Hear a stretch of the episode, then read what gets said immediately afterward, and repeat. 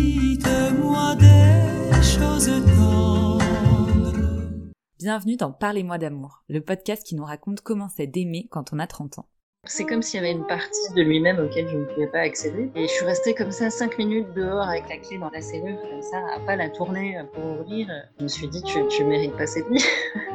en fait, ça a été un, un grand déchirement entre la raison et, et les sentiments. Je, ne pouvais rien faire s'il faisait pas sa part. À l'extérieur, euh, on faisait partie de ces couples euh, que, que les gens euh, enviaient.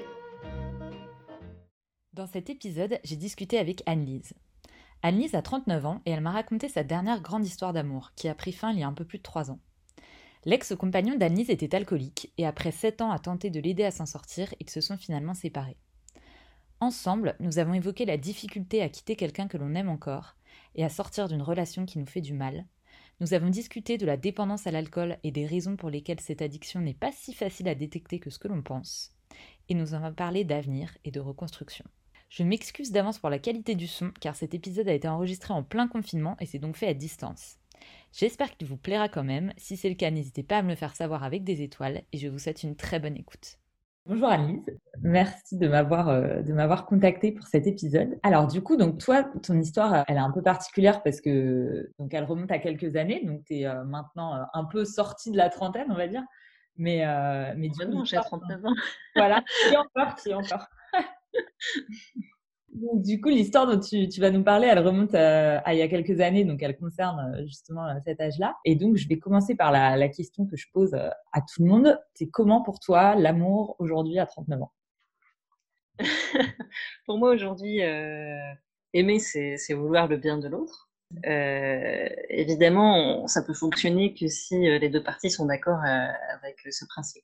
aimer, c'est aimer la personne pour ce qu'elle est et pas pour ce qu'on voudrait qu'elle soit ou pas pour ce qu'on s'imagine qu'elle est. Euh, pour vraiment aimer, je crois qu'il faut aimer euh, en toute lucidité, c'est-à-dire en ayant conscience de ses défauts euh, et de ses qualités respectives, euh, de ses forces, de ses faiblesses et, et, de ses limites aussi. car à mon avis, l'amour ne peut pas tout ça peut être, on dit que c'est l'amour, c'est fort, mais euh, il peut être fort et rendre fort, mais euh, c'est aussi quelque chose de fragile qui demande à être entretenu et, euh, entretenu en conscience. Ouais, parce que du coup, donc toi, j'imagine que là, la, vision de l'amour que tu as aujourd'hui, ça découle aussi bah, de l'histoire dont tu vas nous parler, mais que tu as eu quand tu étais un, peu plus jeune. Du coup, est-ce que tu peux ouais, nous raconter un petit peu comment cette histoire-là t'a forgé Enfin, comment ça, ça a démarré déjà alors, on, nous, on s'est rencontrés euh, dans le cadre du travail. On faisait euh, tous les deux un remplacement euh, dans une entreprise. il était là depuis plus longtemps que moi. on a commencé par sympathiser et puis après, bah, on est tombé assez rapidement amoureux et puis on s'est mis ensemble. les premières années ont été une relation à distance parce que comme on faisait tous les deux des remplacements, parce que c'était très compliqué de trouver un CDI dans notre travail. Donc au début, on, on faisait à distance. Et puis euh, après, quand il y en a un ou deux à trouver un CDI, l'autre a rejoint celui qui avait trouvé. Et on, on a procédé comme ça. Avec quel âge quand tu l'as rencontré du coup? J'avais 28 ans euh, et lui, euh, 3 ans de plus. D'accord. Donc ouais, au début, vous avez commencé un petit peu euh, à distance et ensuite vous êtes, vous avez emménagé ensemble du coup après? On a emménagé ensemble euh, cinq ans après. Ouais. ouais. Donc vous connaissiez déjà bien quand même. On se connaissait déjà bien, oui. Euh, euh, voilà, et on est resté ensemble pendant huit ans. D'accord. Ok. Et donc du coup, donc toi, ce que tu, tu m'avais dit euh, quand tu m'as contacté, c'est que ce qui a été, euh, bah, tu as vécu une relation, euh, je pense qu'on peut qualifier de toxique un peu au final, enfin qui t'a pas au final fait forcément du bien quand tu étais dedans pour des raisons que tu vas nous expliquer. Mais euh, là, aujourd'hui, maintenant que tu en es sorti, comment, euh, enfin déjà, comment tu as identifié euh, qu'il y avait un problème, du coup, bah, en l'occurrence avec l'alcool, mais comment tu as identifié ce problème-là? Comment c'est venu, en fait, voilà, parle-moi un petit peu du début de votre relation. Je ne sais pas si on peut parler de relation toxique, mais en tout cas, il y avait effectivement une faille que j'ai pas voulu voir au départ. Je me suis rendu compte assez vite qu'il avait un problème avec l'alcool euh, mais comme il était en plein deuil de son ancienne euh, relation euh, avec qui ça avait duré sept ans, moi j'avais mis ça sur le compte j'avais mis sous son le côté intempestif à boire qu'il avait, j'avais mis ça sur le compte de sa tristesse en fait. Mmh donc je pensais que ça allait lui passer. Et puis en fait, ça ne lui a pas vraiment passé. il y avait toujours une bonne excuse triste pour, pour, pour, boire. Et puis surtout, je me suis rendu compte avec le temps qu'il avait du mal à ne pas aller au bout de la au bout de la bouteille quand on en ouvrait une mmh. ou dans une soirée avec des amis à ne pas boire jusqu'à l'épuisement total, jusqu'à être complètement cuit, jusqu'à devoir aller coucher quoi. Voilà. Ouais, parce qu'au début, du coup, quand, enfin, j'imagine, c'était quand vous buviez par exemple tous les deux ou avec des amis ou des choses comme ça, mais enfin, j'imagine que ce qui prend un peu de temps aussi à se rendre compte, c'est que finalement, c'est à chaque fois des moments un peu sociaux, quoi. Donc, c'est pas forcément euh, anormal non plus de boire. Et enfin, j'imagine qu'il faut, faut, quand même un peu de temps pour détecter que la personne, elle boit trop. Oui, c'est ça. Euh, et puis, en plus, je pense qu'on a tous cette notion, et moi-même, je l'avais, jusqu'à ce que des addictologues me contredisent, c'est que je pensais qu'être alcoolique, c'était, ça voulait dire boire tous les jours. Alors qu'en fait, euh, ce que m'ont expliqué les, addictologues que j'ai fini par contacter, euh, ils m'ont tous dit que euh, l'alcoolisme, comme d'autres formes d'addiction, était euh, c'est pas forcément quotidien, c'est ça devient une addiction à partir du moment où ça devient un besoin relativement compulsif euh, et qui se répète dans le temps, euh, même s'il y a un laps de temps euh, entre les deux qui s'écoule, même mmh si c'est pas quotidien. voilà. Et là, c'est là qu'on tombe dans l'addiction. Et effectivement, chez lui, euh, il pouvait avoir de grandes phases où il buvait pas, où il était bien, et puis euh, tout d'un coup, euh, flancher complètement, se remettre à boire, et se mettre dans des états absolument terribles, mmh. dans lesquels je ne pouvais que constater, voilà, qu'il qui n'allait pas bien, quoi. Et puis, euh, en étant totalement impuissante. Euh, et voilà, à part cet aspect de la relation, euh, pour le reste, tout allait bien. Mm. C'est vraiment. Il y avait une, c'est comme s'il y avait une partie de lui-même auquel je ne pouvais pas accéder parce que mm. je pouvais rien faire en fait. Quand il se mettait dans cet état-là, j'étais complètement impuissante. Et du coup, toi, justement, tu as essayé un peu au début de lui en parler, enfin d'essayer de comprendre ce que donc tu disais au début, il met, enfin, tu pensais que c'était lié à son ancienne relation et finalement, quand tu as vu que ça continuait, est-ce que tu as essayé de, savoir euh, pourquoi il avait besoin de faire ça euh, Est-ce que lui, il a accepté d'en parler ou il était dans le déni total euh? Oui, alors j'ai essayé d'en parler. Je suis passée un peu par tous les stades. je suis passée par la compréhension, l'empathie. j'ai essayé de comprendre. je suis aussi passée par la colère, le chantage. voilà, j'ai essayé de lui proposer des rendez-vous euh, chez, des, spécialistes, euh, chez des psychologues, euh, chez, chez des addictologues, pour, pour qu'il aille en parler. Je lui ai proposé de l'accompagner, ou de se faire accompagner par quelqu'un d'autre s'il ne voulait pas que je l'accompagne. Mmh. Mais mmh, en fait, lui considérait qu'il allait très bien, qu'il n'y avait pas de problème. il voyait pas où était le, le problème de l'alcool. Euh, il considérait que boire comme ça à outrance, c'était un truc de bonhomme, disait-il. euh, bon, sauf que quand, quand je lui mettais quand même en face, c'était manifeste quand même d'un souci qu'il avait, puisque c'était toujours quand il était dans un état de, de déprime ou de tristesse. Euh, pour lui, il n'y avait pas de, il avait pas de souci. Il pensait mmh. que ça faisait partie de sa personnalité, euh, disait-il. Il n'y avait pas de tel problème. Donc il était complètement dans le déni. Et c'est intéressant ça de voir comment ça fait partie de entre guillemets de la du cliché du, du mec quoi d'avoir ce truc là euh, je bois un peu trop je fais la fête enfin en fait je me mets je m'imagine tu vois si ça avait été dans l'autre sens euh, le, tu vois, le problème aurait peut-être été beaucoup plus euh, révélé beaucoup plus vite si c'était une femme, parce qu'en fait, euh, comme c'est plus inhabituel d'avoir, tu vois, une femme qui boit. Enfin, il y a toujours un, ça fait toujours problème, alors qu'effectivement, quand c'est un mec, ça peut passer sous couvert de je suis avec mes potes, euh, on s'est mis le mur, je machin. Enfin, il y a une espèce d'image, ça va avec une certaine image de la virilité. C'est marrant quand même lui, du coup, il se raccrochait à ça pour se dire que c'était pas anormal, quoi. Oui, puis on avait, on avait effectivement nos, amis, enfin surtout ses amis à lui qui sont devenus aussi les miens, Euh, ils ne nous ont pas vraiment aidés de ce côté-là, je dois euh, euh, parce que, en fait, au début, donc quand j'ai constaté qu'il avait tendance à, quand j'avais identifié qu'il avait un problème avec l'alcool, mais j'avais pas encore mis le terme alcoolique dessus, je surveillais du coup sa consommation quand on sortait, quand on était avec des amis, euh, etc. Et quand je considérais qu'il avait assez bu, je lui demandais d'arrêter. Et, et, là, dans ces cas-là, euh, bah, je passais pour la rabat-joie de service euh, qui demandait euh, à son compagnon d'arrêter de boire.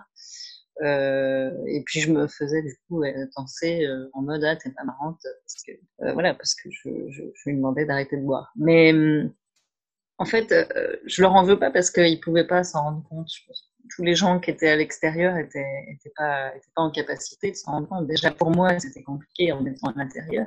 Mmh j'ai été dans une forme de déni moi-même pendant plusieurs années, mais parce que parce qu'il cachait très bien son jeu aussi, parce que par ailleurs, euh, il, voilà, il affichait un masque de je vais bien, alors qu'en fait, il n'allait pas bien. Le jour où vraiment vous vous en prenez conscience et où ça, on passe du stade du il a un problème de gestion de l'alcool à euh, il est alcoolique, c'est quand vous commencez à trouver euh, des bouteilles cachées euh, dans les placards, euh, dans, dans, ses chaussettes, dans sa boîte à outils, derrière son ordinateur, enfin planquées dans des endroits complètement hallucinants. Et, quand vous retrouvez ça, vous vous dites c'est pas possible, je suis dans un mauvais film, ça ne peut pas m'arriver à moi. Et si, voilà. Et toi, ça, ça t'est arrivé au bout de ça faisait combien de temps quand justement tu as commencé à trouver des, des, bouteilles un peu cachées c'est quand on a commencé à habiter ensemble, euh, 5 ans, ouais, 5-6 ans. J'ai commencé à, à trouver ce genre de choses dans les affaires. Mmh. Sauf que quand je le mettais devant le fait accompli, euh, il me disait ah, mais non, mais c'est un vieux truc. Euh. Un soir, j'ai bu une canette, je l'ai oublié là. Mmh. Ouais. Enfin, il avait toujours une excuse ou un prétexte. Là où ça a commencé à devenir compliqué, c'est quand euh, j'ai commencé à le mettre devant le fait accompli et que j'ai commencé à lui demander vraiment de, de se prendre en main, euh, de se prendre en charge euh, pour arrêter. Quoi. Et là, il a commencé à me dire, après m'avoir dit, mais non, c'est pas un problème, j'arrête quand je veux. Donc je lui ai dit, bah, ok, arrête. Euh, quitte à te faire accompagner. Et c'est vrai que je lui ai demandé du coup assez assez formellement de, de, de changer les choses. Euh, et puis il y, a un, il y, a un jour, je, je l'ai même prévenu, je lui ai dit, tu sais, si tu le fais pas, euh, euh, je risque de finir par, par euh, m'en aller. Et euh, il m'a dit, non, non, mais tu feras pas ça, tu m'aimes trop. Euh. Et dans ma tête, j'ai pensé, alors attention, ne mets pas au défi, parce que... ouais. et le problème, c'est que à partir du moment où j'ai commencé à lui mettre un peu la pression pour qu'effectivement il se fasse aider, euh, il a commencé à me mentir, ce qu'il n'avait jamais fait avant. Enfin, je crois pas. Il a commencé à boire en cachette, alors qu'avant, il le faisait euh, devant moi et sans problème. Euh, avec toujours des, des, arguments pour justifier sa prise d'alcool.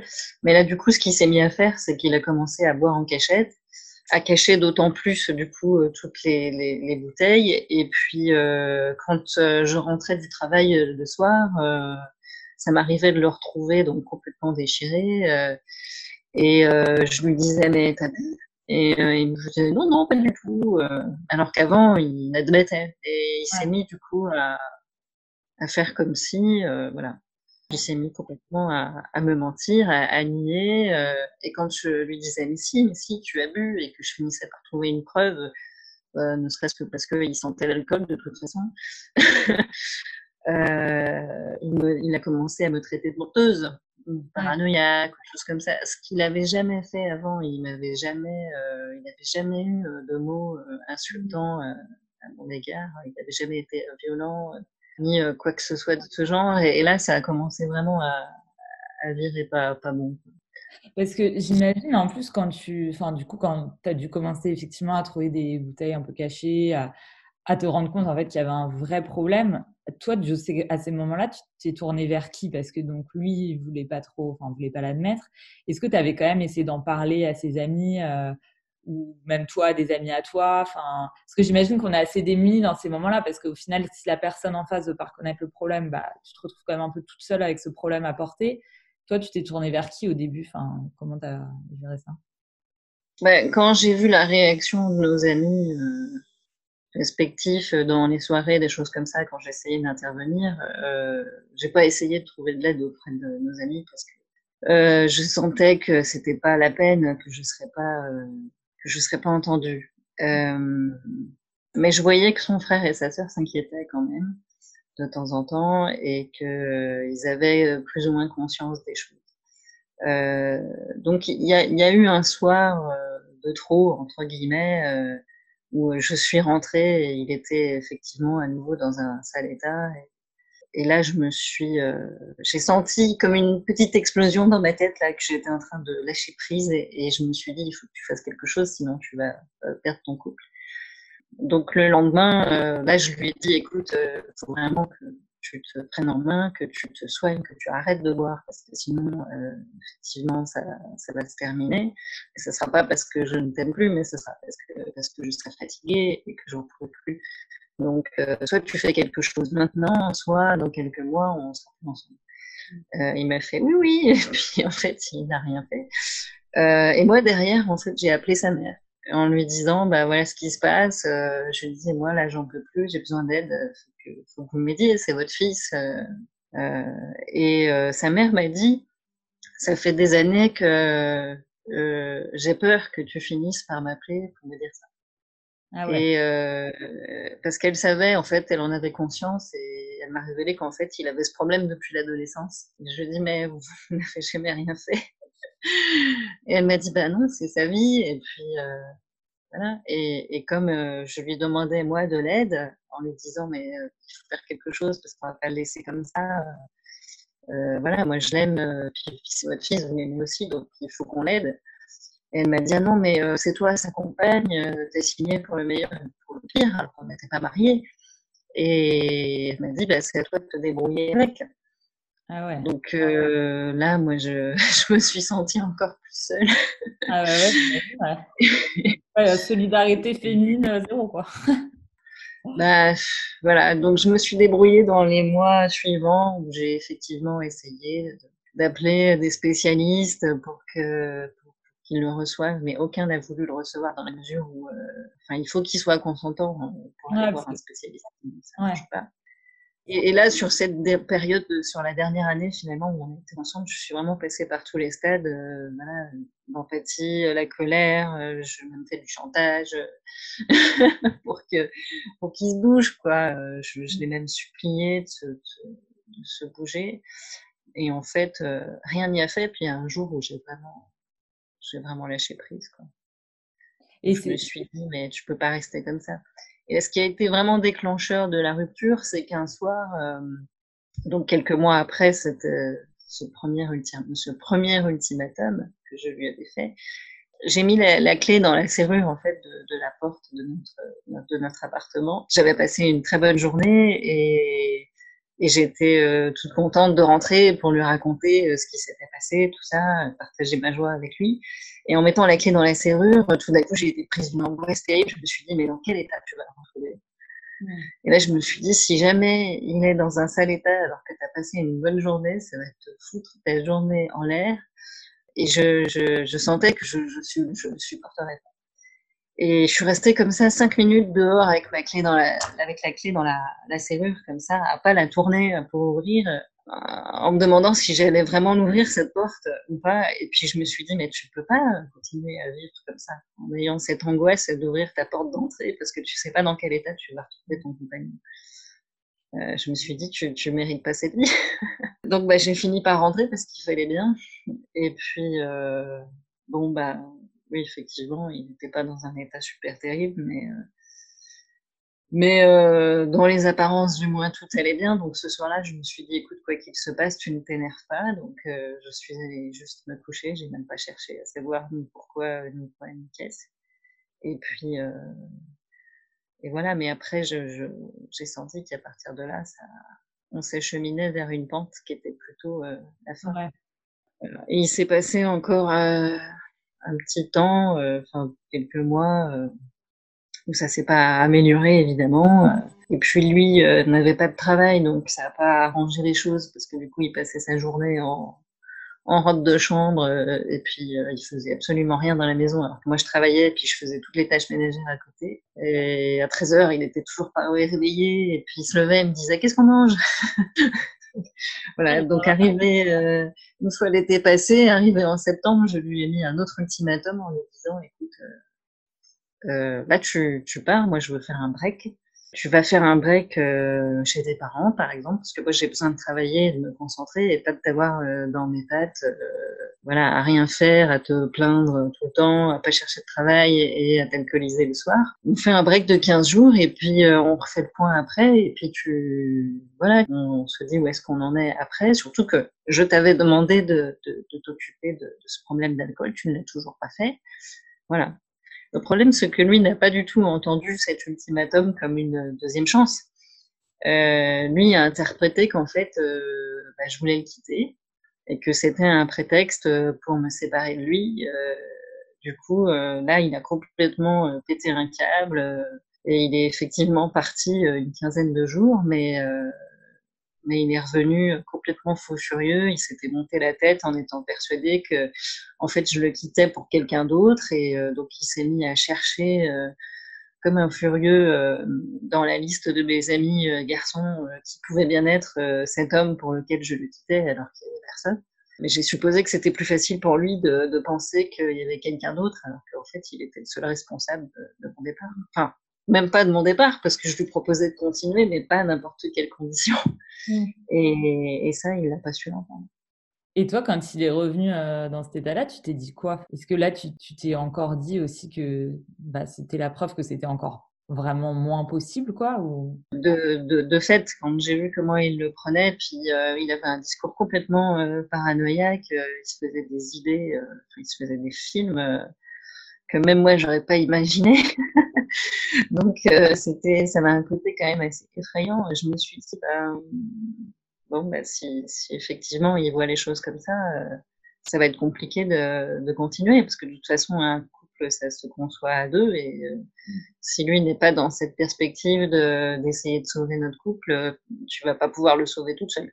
Ouais, c'est vraiment là aussi où tu t'es dit que, parce que du coup, donc, quand il est revenu après ces 15 jours, en fait, il est, il est pas vraiment revenu. En fait, il est revenu en pensant que toi, du coup, étais, tu l'avais quitté pour quelqu'un d'autre et du coup, de, derrière ça, vous n'avez pas réessayé finalement.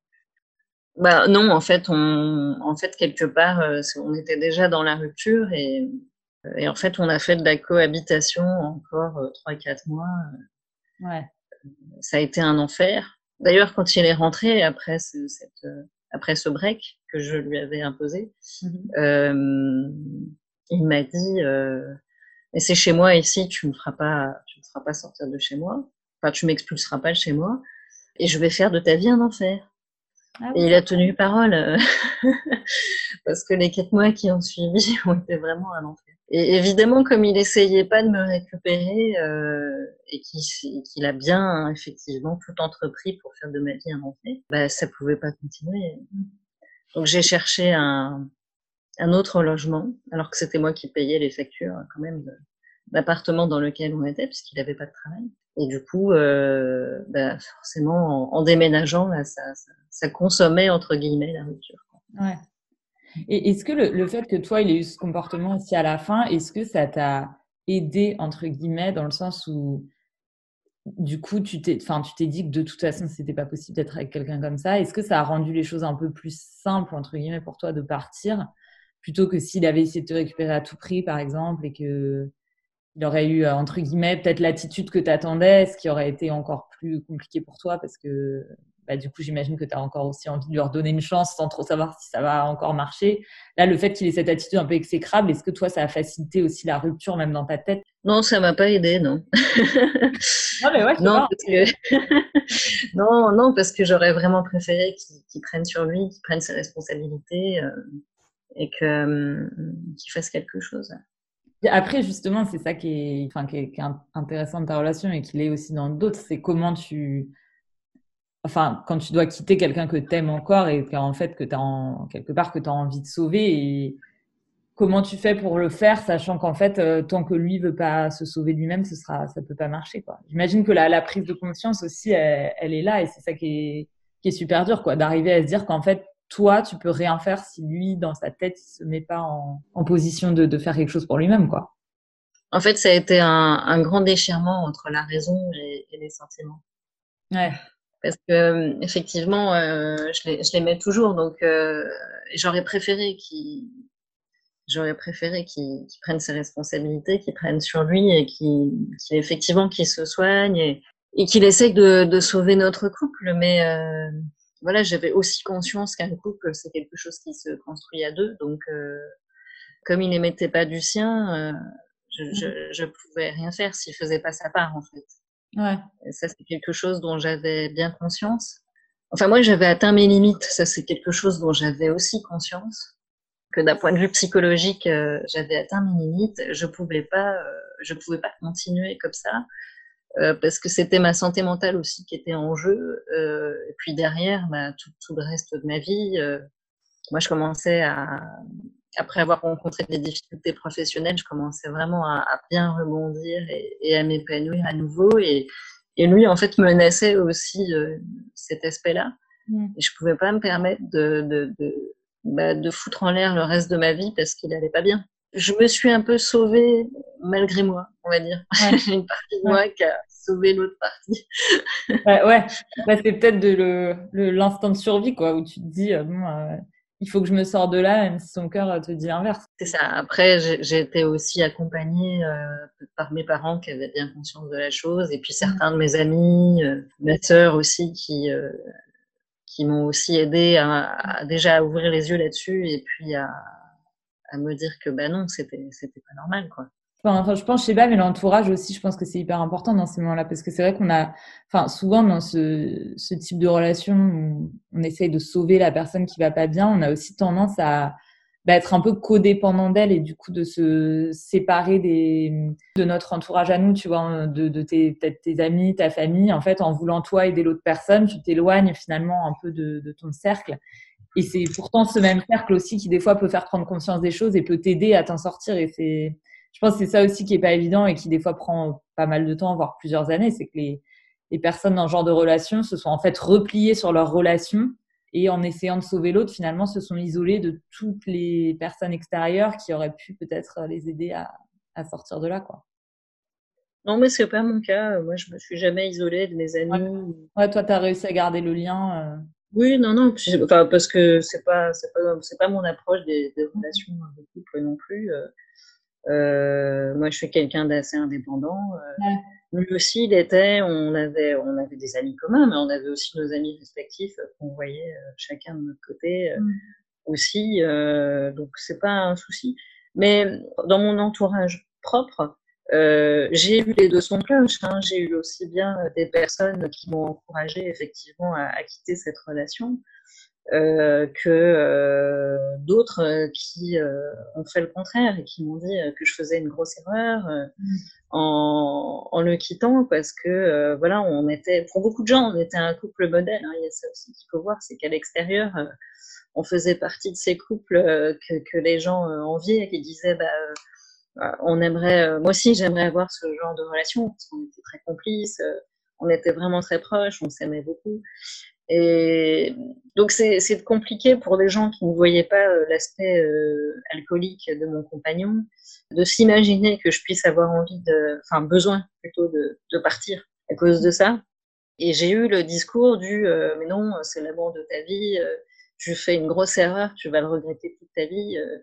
Euh, euh, ne le quitte pas. Euh, voilà, j'ai eu les deux discours. Donc, ouais. Euh, ouais. dans, dans, ces deux discours, il faut savoir faire le tri, il faut, faut, faut, être très au clair, je crois, avec soi-même surtout, sur, euh, bah, sur ses besoins et puis sur ses propres limites. Moi, je savais que j'étais pas en capacité d'endurer de, plus. Peut-être que des gens sont capables de vivre avec avec des personnes qui sont alcooliques ou dépressives et, et qui peuvent les accompagner toute leur vie. J'ai je, je, des exemples dans mon entourage de gens, effectivement, qui ont fait ça. Très honnêtement, je ne sais pas comment ils ont fait, mais, mais à titre personnel, vraiment, j'en suis pas capable. Ouais, non, bah, et puis c'est humain aussi, parce que comme tu dis, je pense qu'un couple, après, il faut que ça aille dans les deux sens. Et si tu étais la seule à, tu vois, essayer d'y de, d'y mettre du tien, ça devient, ça devient compliqué, quoi. Mais... Et, du coup, quand tu donc quand as finalement déménagé euh, et, euh, et, que tu t'es retrouvée seule, du coup, tu avais quel âge? J'avais 36 ans. Ok. Comment tu te reconstruis aussi à ce moment-là? Parce que du coup, tu me disais au départ que, bah, euh, enfin, pour toi, c'était quand même euh, un, peu l'homme de ta vie. Enfin, vous étiez quand même projeté, euh, tu t'étais projeté avec lui, etc. Peut-être dans une vie de famille, je sais pas.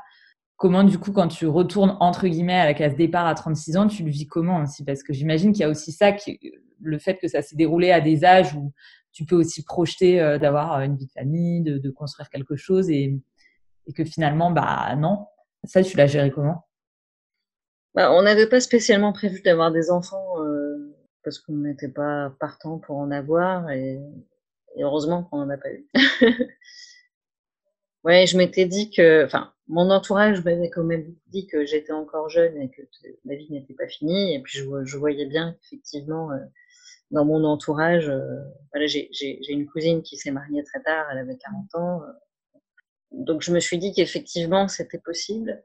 Après, sur le coup, quand on s'est séparés, euh, c'est vrai que c'était pas la première évidence pour moi, c'était pas de se remettre en couple et c'était pas c'était pas ma priorité non plus parce que j'en ai pleuré pendant longtemps. Mais bon, j'avais déjà eu une grosse déception sentimentale quand j'avais 20 ans. Alors je savais que je savais, je connaissais un peu les, les étapes Je savais qu'au début ce serait difficile, euh, qu'il y aurait beaucoup de larmes, beaucoup de regrets. Euh, et que ça, s'estomperait avec le temps, euh, voilà, que j'aurais cette impression que plus jamais je serais en capacité d'aimer, etc. Effectivement, je suis passée par tous ces stades. Et puis que ça finirait par passer, que ça prendrait sûrement du temps, combien je ne sais pas, et ça m'a pris trois ans. j'aime bien, tu arrives à le, à le chiffrer. Oui, parce que ça m'a pris trois ans, là ça fait trois ans et demi.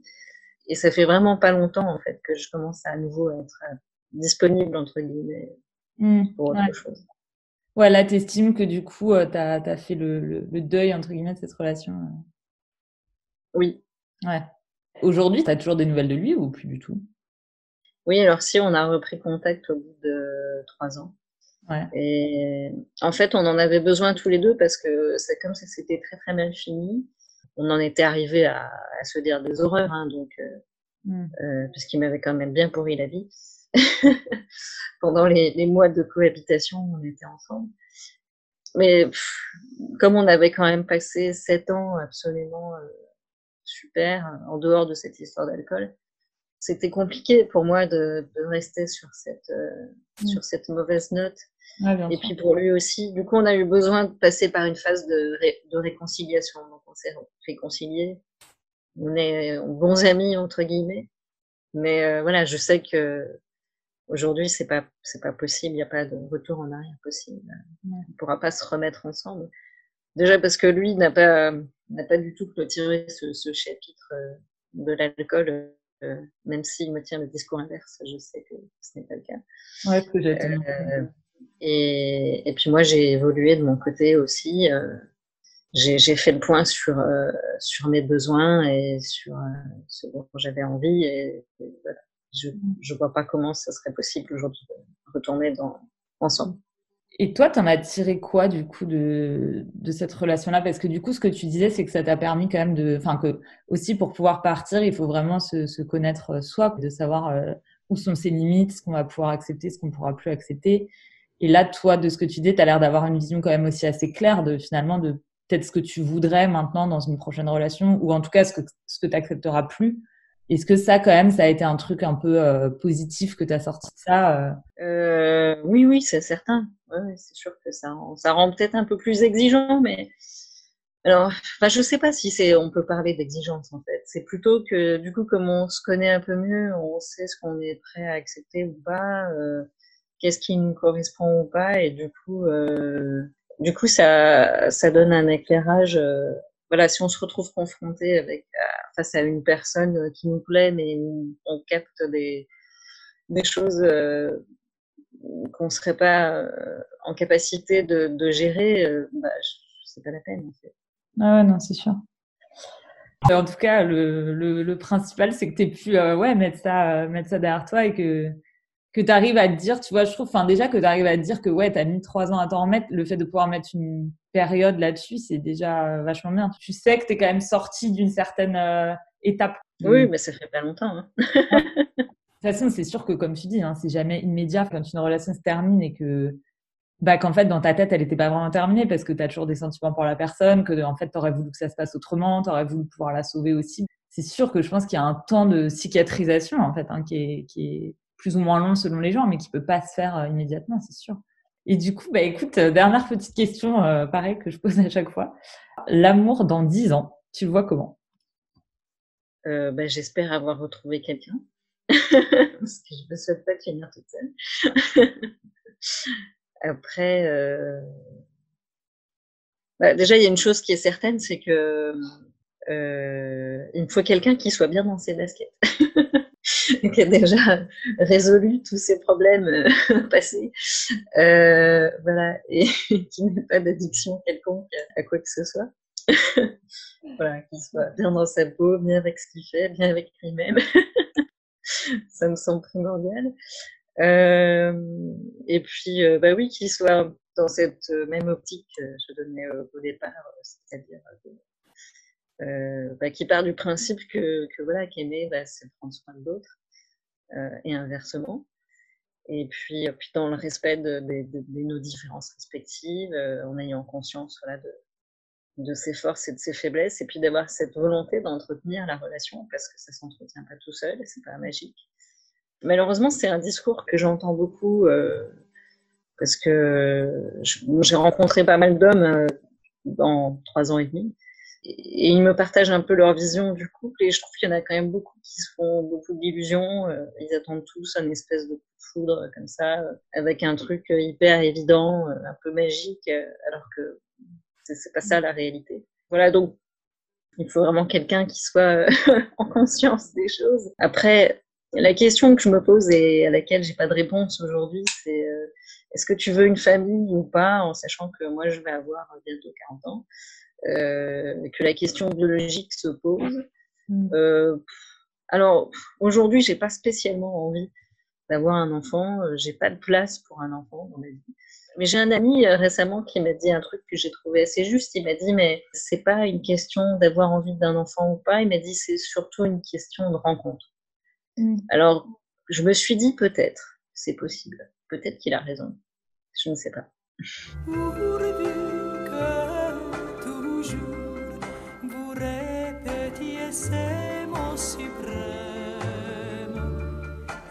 Je vous ai